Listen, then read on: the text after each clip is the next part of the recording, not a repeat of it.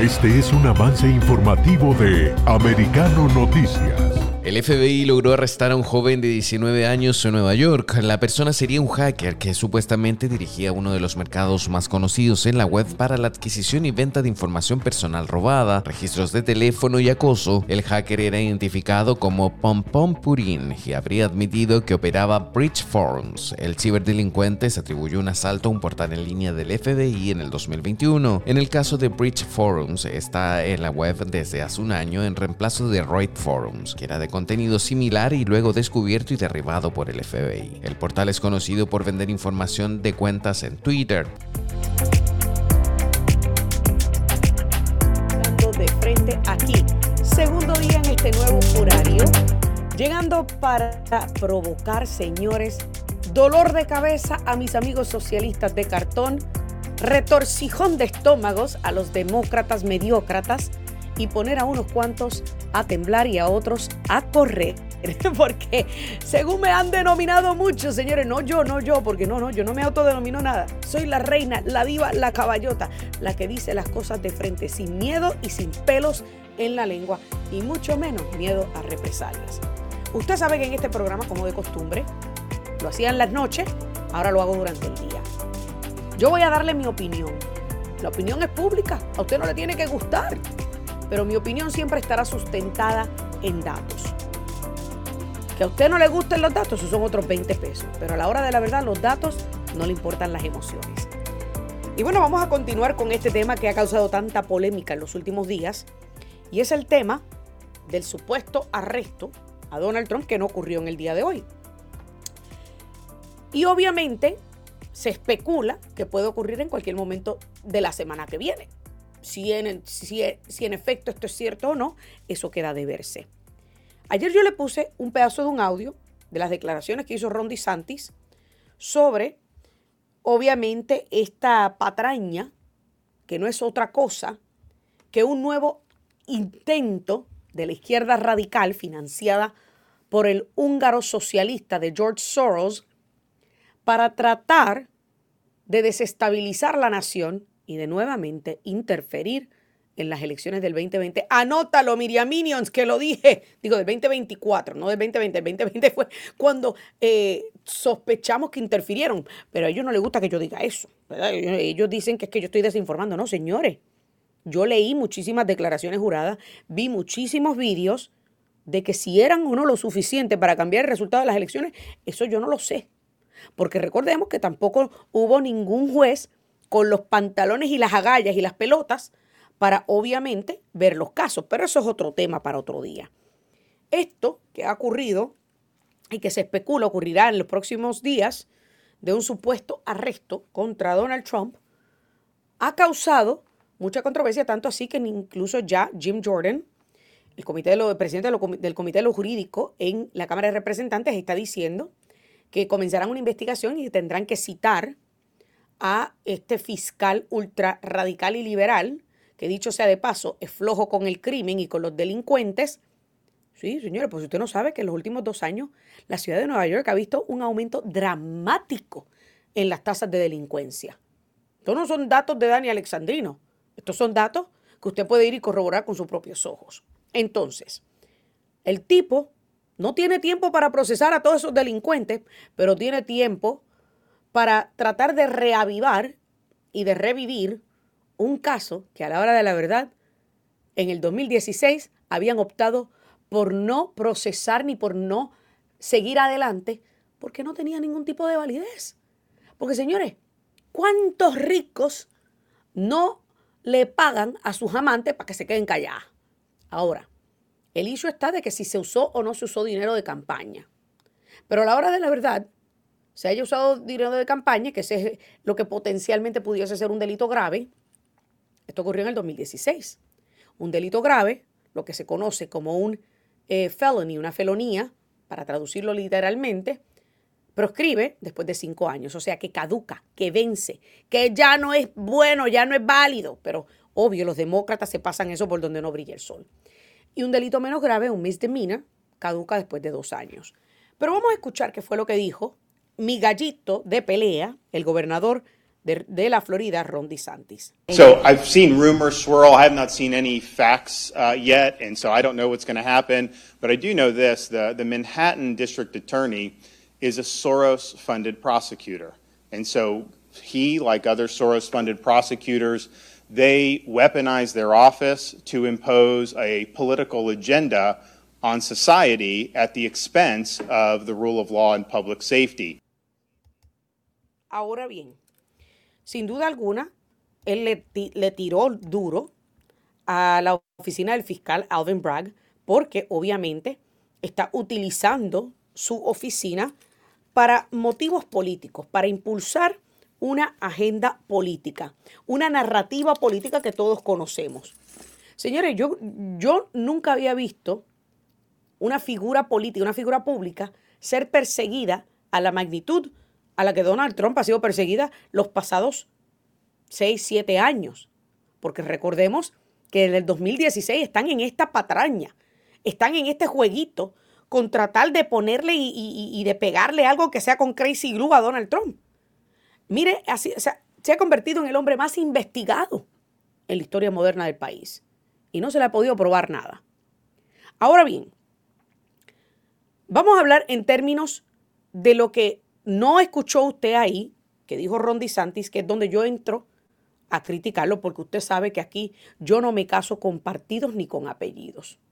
Como les dije ayer, yo soy conservadora, con principios y valores conservadores, y es precisamente en el Partido Republicano donde esos principios y valores prácticamente se asemejan más a los míos.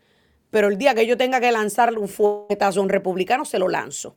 Que dicho sea de paso, aprovecho este instante para invitar nuevamente a la congresista María Elvira Salazar a una entrevista a este programa, que me ha estado huyendo, huyendo, mira, ha estado corriendo desde que estaba yo en la hoy desaparecida Radio Mambisi, señores, porque ya eso no es lo que era antes. Pero bueno, me está huyendo, me está huyendo.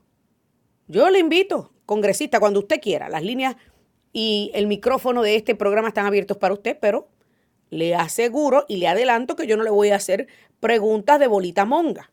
No, yo aquí mi línea es fuerte, mi línea es dura y se tienen que atrever aquellos que no tienen nada que esconder. Si usted no tiene nada que esconder, aquí la espero. Pero bueno, eso era una invitación que tenía que hacerle a María Elvira. Pero bueno, vamos entonces a seguir hablando de Ron DeSantis. Pues algo que usted no escuchó en ese audio fue otra parte que dijo Ron DeSantis, donde dijo, paying hush money to a porn star to secure silence over some type of alleged affair. I never had to do that. O sea, dijo esas palabras, casi, casi eh, seguidas a lo que usted acaba de escuchar. Y es ahí donde obviamente Ron DeSantis recibe una crítica mía. ¿Y por qué? Primero, porque Ron DeSantis todavía es la hora que no se avanza de declarar candidato. Y entiendo yo que eso le resta credibilidad en mis ojos, al igual que en los ojos de muchos conservadores del movimiento MAGA que todavía son fieles al expresidente Donald Trump. Yo entiendo, y yo le he dicho a ustedes en repetidas ocasiones en mi programa cuando estábamos en las noches, que entiendo que Ron DeSantis debe esperar hasta el 2028. De lanzarse ahora, Ron DeSantis se enfrenta muy gravemente a la de perder credibilidad y salir trasquilado. Salir pero bien golpeado. ¿Por qué? Porque señores, a la hora de la verdad, Donald Trump es Donald Trump. Es el trolero mayor que hay en este país. El tipo es un bufón. Se burla de quien sea. Y a la hora de la verdad, cuando dice ser fuerte, dice ser fuerte. Y nadie le ha podido ganar en su juego. Nobody, you cannot beat a joker at his trade. Y así es Donald Trump. Recordemos que Marco Rubio intentó hacer lo propio en el 2016, cuando Donald Trump le tiraba sus relajitos. Marco Rubio intentó lanzarle también los relajitos, bajó al nivel de Trump y se trasquiló. Salió, pero lastimado gravemente. Y por consiguiente, desistió de aspirar nuevamente a la presidencia.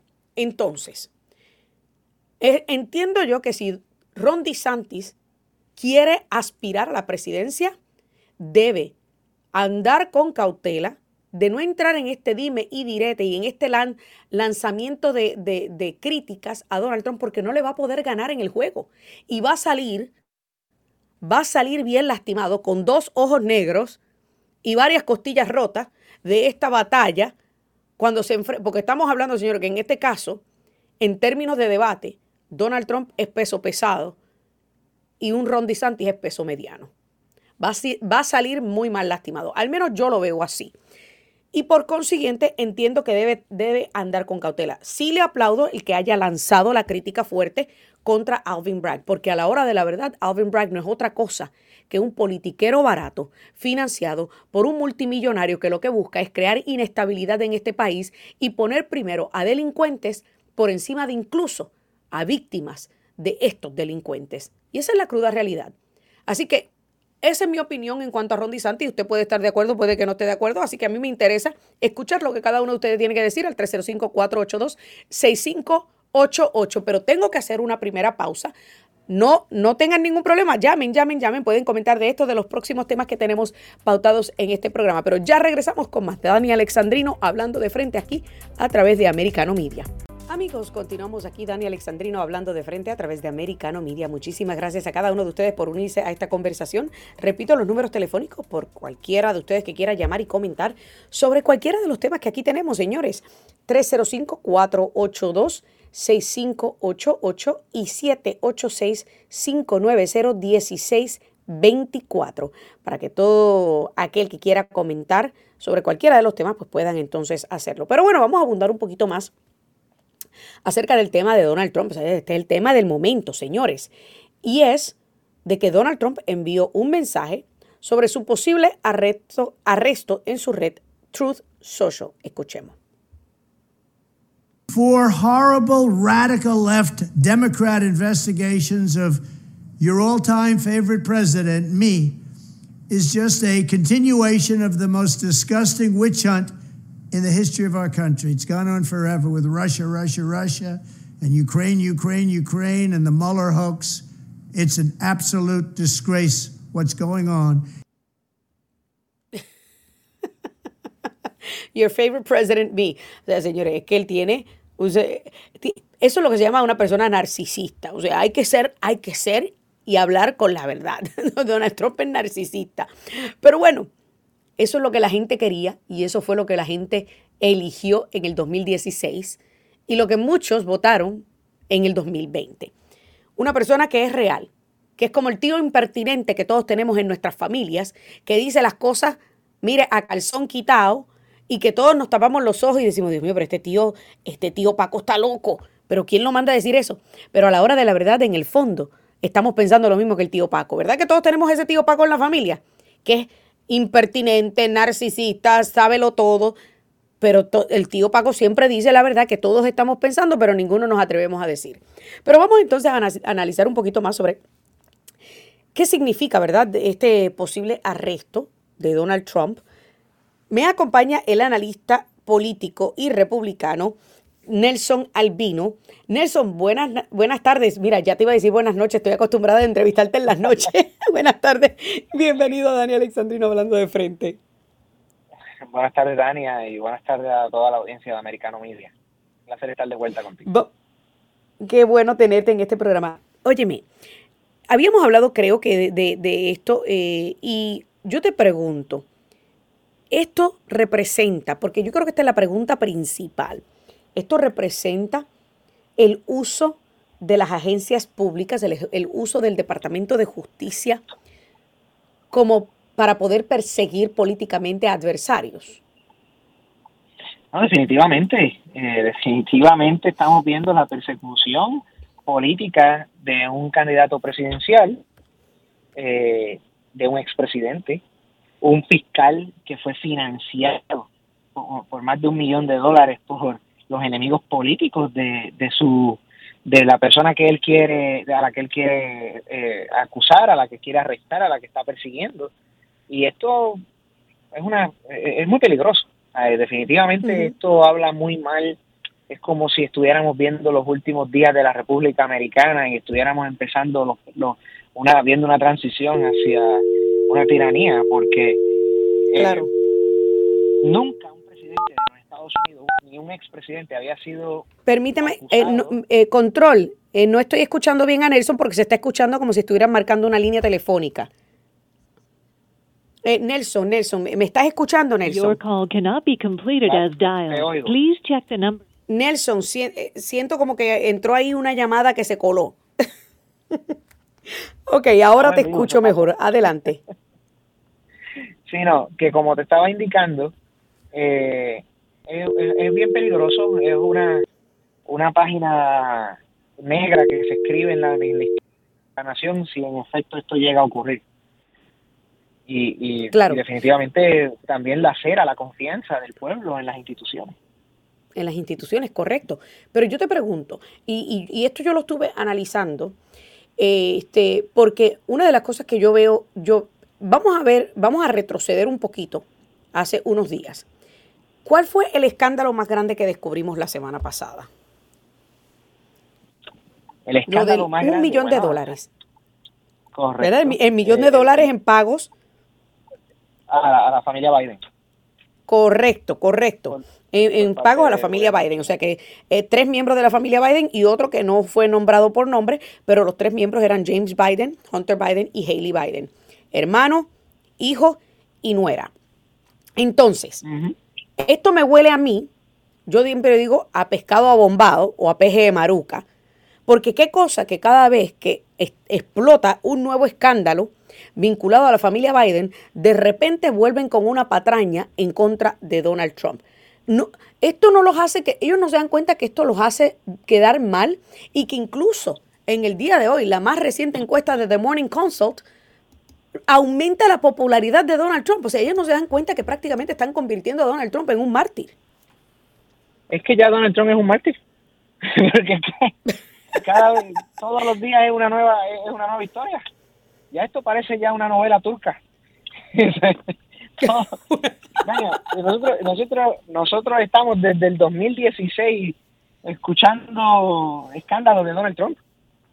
Ah, Desde el Cierto. 2016 estamos con esto. Desde el 2016 han estado que si el Russian Collusion, primero con lo de Stormy Daniel, que, que de eso es que se trata este caso. O sea que están tratando de agarrar por los pelos un caso que en el 2016 el fiscal en aquel entonces desistió de, de cargos o de presentar cargos por tratarse de que, mira, estamos hablando de que muchos de estos hombres hacen estos pagos, se acuestan con una mujer, tienen una relación extramarital, le pagan para que se calle, para no arruinar este su matrimonio. Pero no olvidemos que, eh, que Bill Clinton también se, le había pagado a Paula Jones, quien lo había acusado de violación, unos 850 mil dólares para mantenerla callada. O sea que no es la primera vez que ocurre Pero- algo así.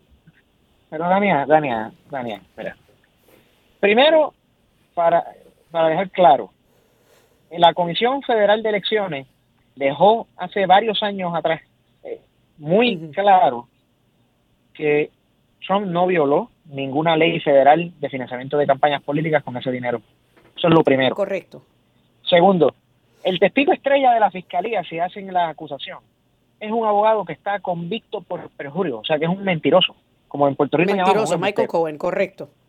Una persona que ha cometido perjurio dos veces, en una declaración falsa al FBI y luego a un comité del Congreso. Tercero, Correcto. ya que, y qué bueno que mencionas a Bill Clinton.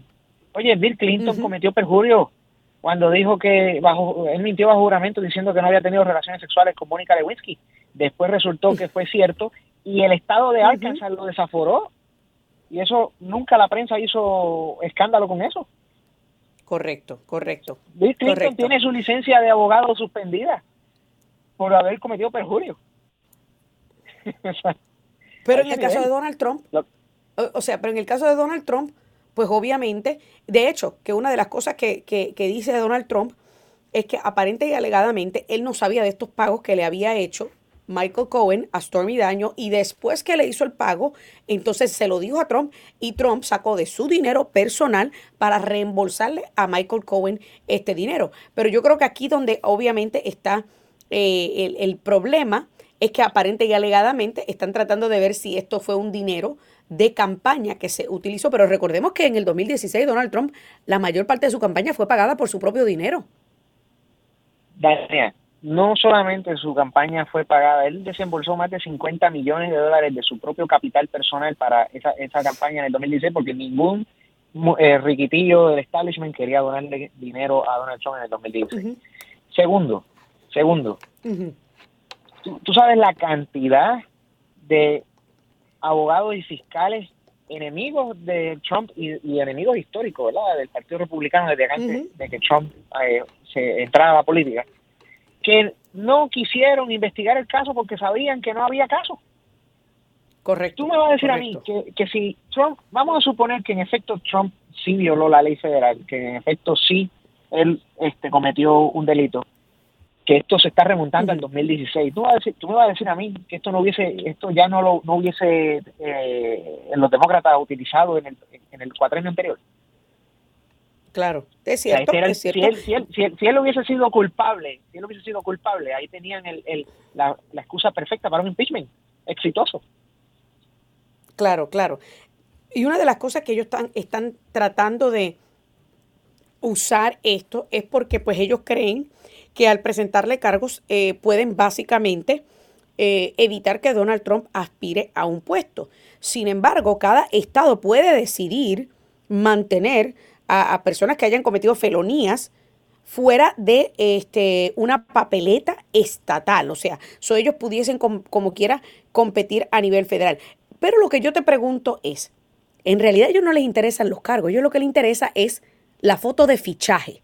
Porque luego esa foto de fichaje le va a servir como su principal arma de propaganda para las elecciones presidenciales, ¿o me equivoco?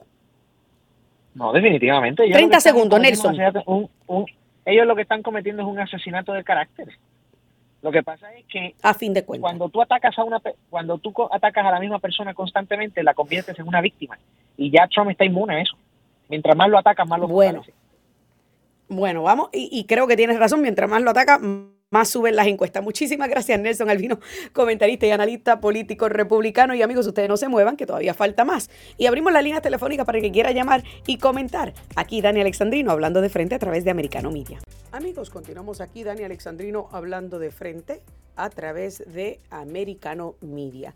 Quiero pedirles que si quieren llamar y comentar sobre cualquiera de los temas que hemos tenido en el programa y los que vamos a continuar desarrollando en lo que queda del show, pueden llamar al 305-482-6588, 305-482-6588 o el 786-590-1624.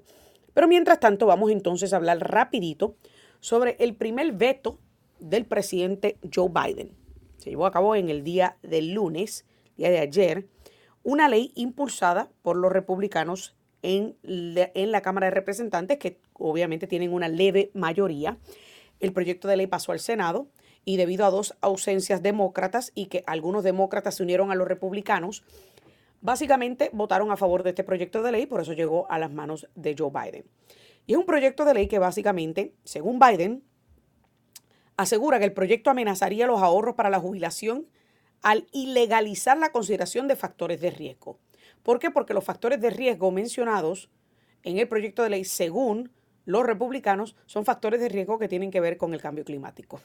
Entonces yo me pregunto, ¿no se supone que yo, como ciudadana americana que trabaja y que invierte en su plan de retiro, decida si me interesa que el cambio climático sea un factor para proteger o no mis ahorros para el retiro. Esto es para que usted entienda cómo son los demócratas de impositivos. Porque ellos quieren obligar a todo el mundo a ver las cosas como, como ellos las ven. De hecho, yo recuerdo una vez, estaba hablando con, estaba escuchando un programa de un socialista de cartón, de uno de estos mediócratas demócratas, que dice que él no es demócrata, pero que básicamente lo único que hace es defender las posturas del Partido Demócrata. Y habló de que es que el gobierno tiene que aprobar proyectos de ley que sean de compasión para que el pueblo tenga que aportar a causas sociales por compasión. Y yo, y yo, y yo empecé a reírme y yo le digo, pero qué energúmeno este tipo. O sea, si es compasión, perfecto.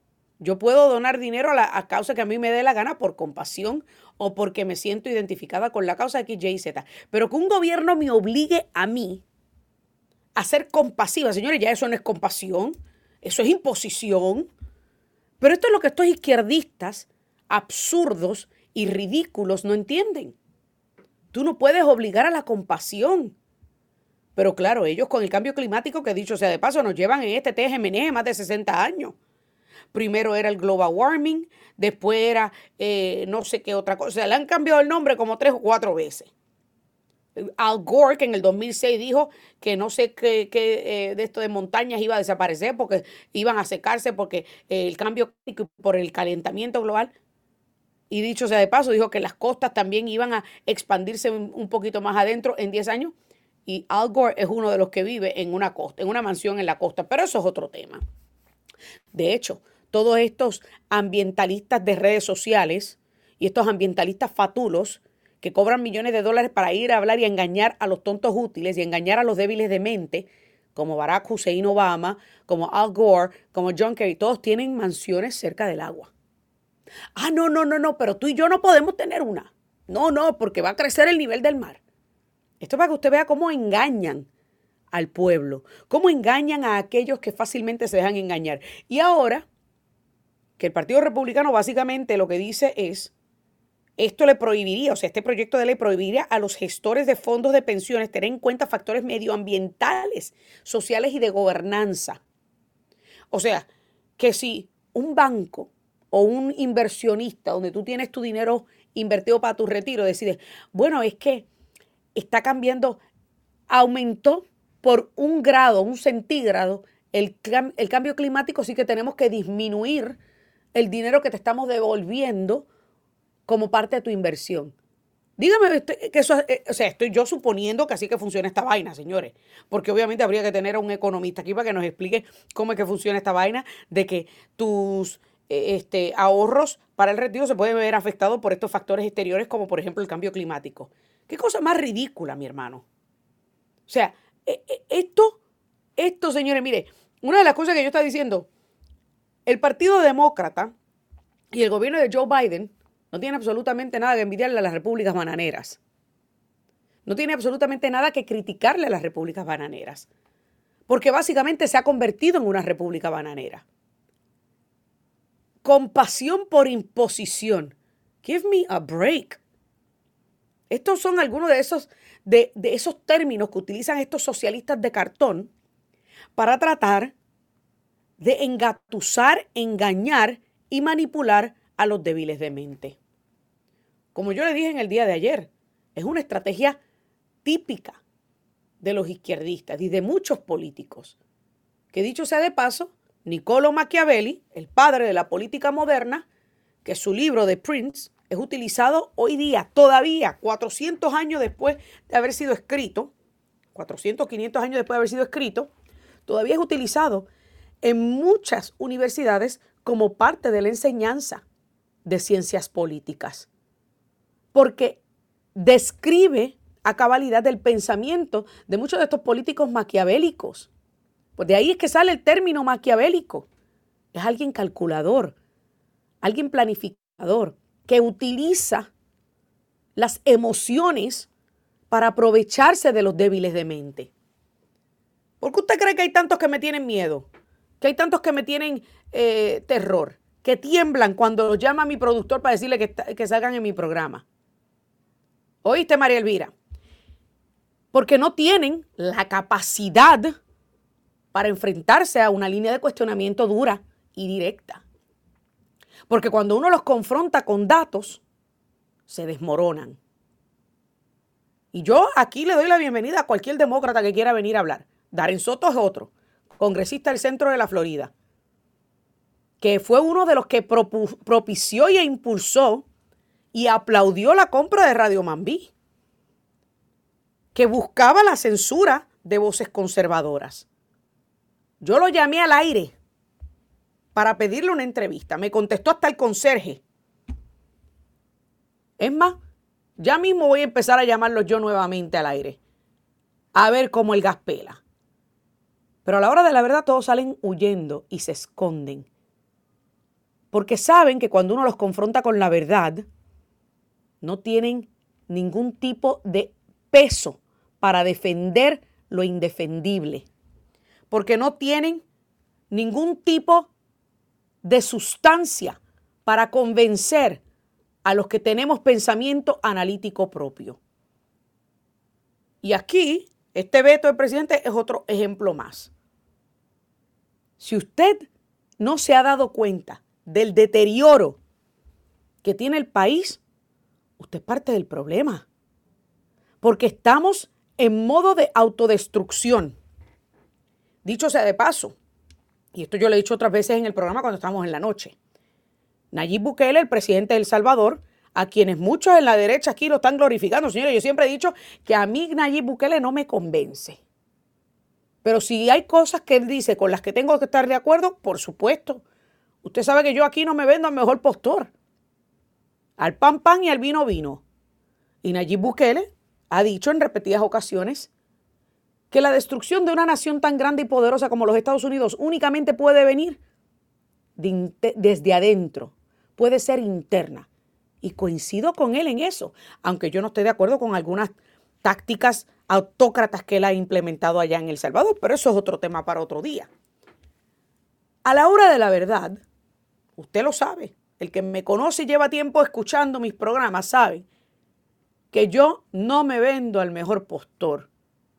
Yo soy conservadora con principios y valores conservadores, cristiana anti-aborto, anti-mutilación de niños menores de edad y ante esta agenda woke retorcida, perturbadora, que busca arruinar el mejor país del mundo. Y sí, eso incluye anti-inmigración ilegal. Pero yo no puedo hacerme de la vista larga cuando veo cómo tantos caen en la patraña y en el engaño de esta izquierda en Estados Unidos disfrazada de democracia. Porque el Partido Demócrata ha sido astuto. Ellos se venden como el sinónimo de democracia, de democracia. Y no, señores, el Partido Demócrata no es sinónimo de democracia. Democracia únicamente equivale a alternanza de poder de distintas ideologías. Por consiguiente, podemos decir que aquí existe indirectamente una democracia, pero gracias a Dios que tampoco somos una democracia. Somos una república constitucional de una federación de estados soberanos representativos. Y es gracias a esa constitución y esa representación y esa federación que hoy día Estados Unidos todavía permanece en pie, pese al, intento de sabotaje y de destrucción desde adentro a manos de aquellos que dicen ser el ente representativo de la democracia. Y ese es el Partido Demócrata. Usted puede estar en desacuerdo conmigo, yo no tengo ningún problema con eso. Me gustaría que me llame y me lo diga. 305-482-6588. Hacemos una pausa y ya regresamos con la recta final del programa.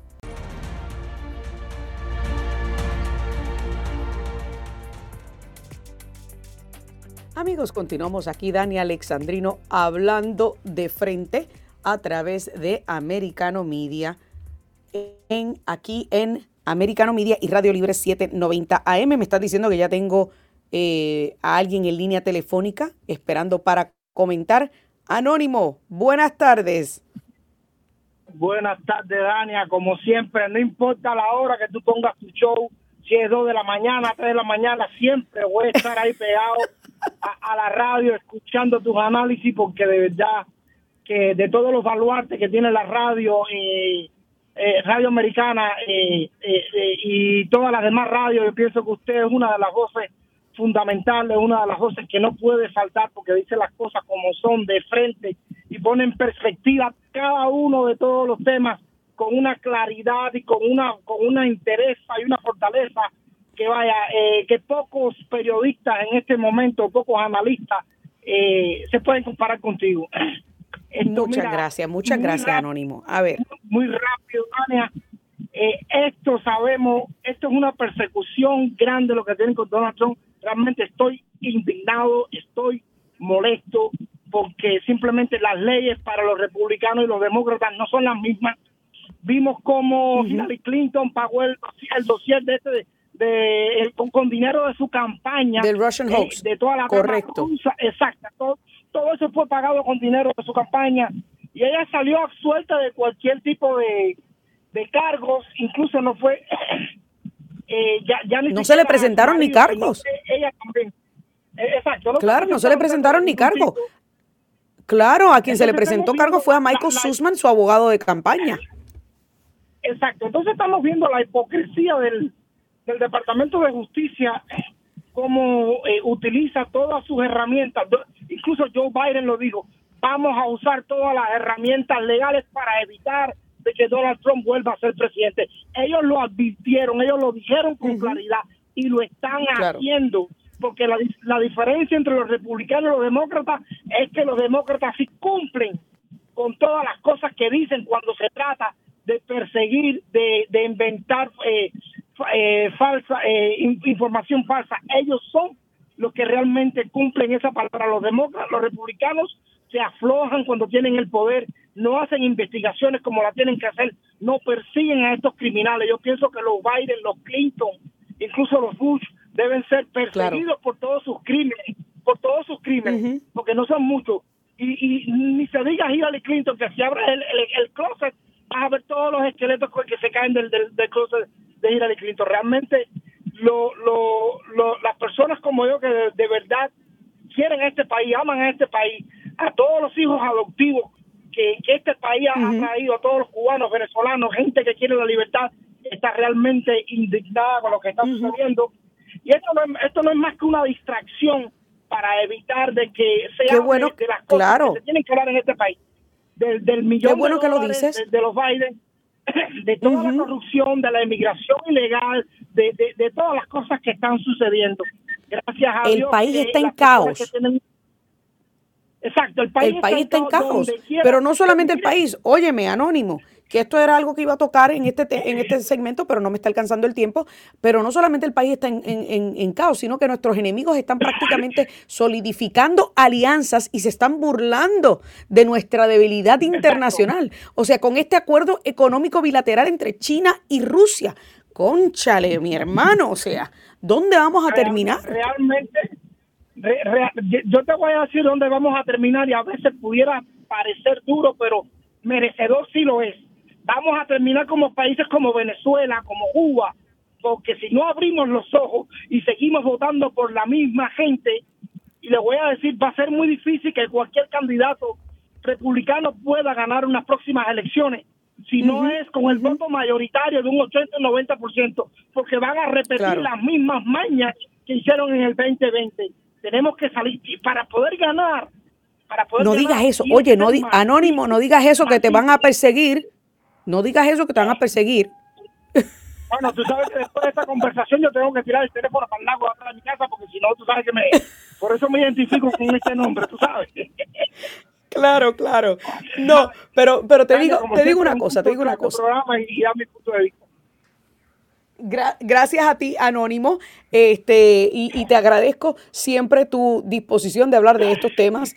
Y, y te, y te digo lo siguiente, eh, yo, yo pienso honestamente que eh, esto va de mal en peor y que los, los estadounidenses tenemos una obligación real de tratar de continuar educando a nuestra audiencia hispana sobre la verdad de quién es el Partido Demócrata. El Partido Demócrata es un partido impositivo, un partido que tiene muchísimas similitudes con la izquierda eh, en distintas partes de- de- del, del mundo y sinceramente si no hacemos algo ahora, no vamos a poder salvar la nación de la destrucción. Y me parece importantísimo que personas como tú, personas como yo, continuemos compartiendo este programa y compartiendo esta emisora, Americano Media, porque Americano Media nació precisamente con la intención de presentarle a nuestros hermanos hispanoparlantes, nuestros hermanos latinoamericanos, que por mucho tiempo estaban anonadados con la versión tergiversada, manipulada y de izquierda de Univisión y de Telemundo, que vengamos a presentarle ese otro lado de la historia para que ellos mismos puedan llegar a sus propias conjeturas, porque como yo siempre digo, a mí no me interesa que la gente me crea a mí, a mí me interesa que la gente le crea a los datos. Y a los datos, a la hora de la verdad, a, y a los datos no le importan las emociones a la hora de la verdad.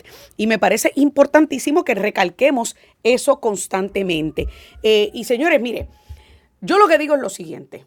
Usted puede estar en desacuerdo con lo que yo digo. Yo no tengo ningún problema con eso.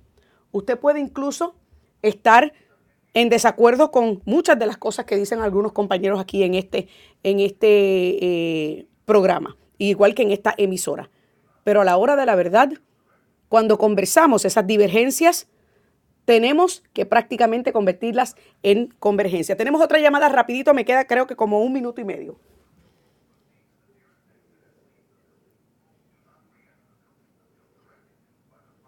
Bueno, me están diciendo que se me fue la alarma. ¿Cuánto tiempo me está quedando? Eh, Master. Ok, este, porque aquí donde yo estoy está sonando la alarma de fuego y creo que voy a tener que desalojar. Así que, pero, pero, pero para allá, para resumir, señores, quiero recordarles a cada uno de ustedes que es importantísimo que no nos dejemos engañar por la narrativa y la retórica partidista y la narrativa y la retórica tergiversada y manipulada del Partido Demócrata. Es importantísimo que abramos los ojos.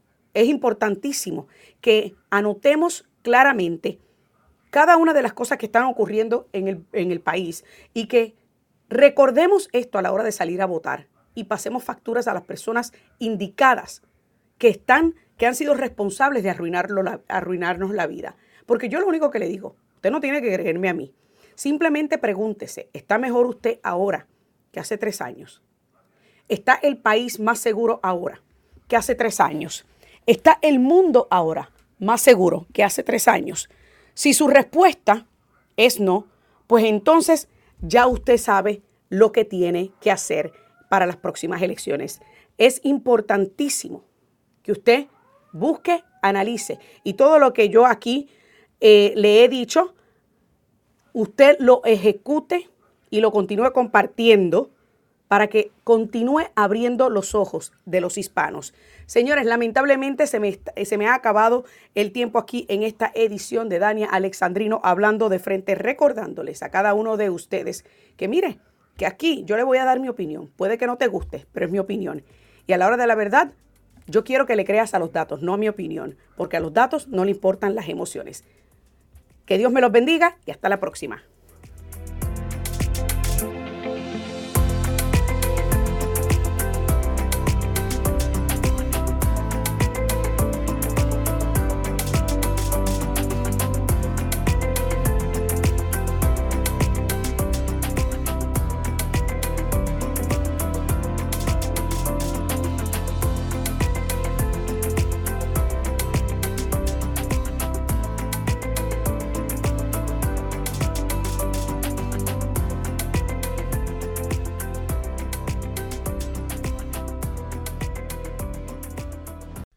Podcast is a part of the C Suite Radio Network. For more top business podcasts, visit c-suiteradio.com.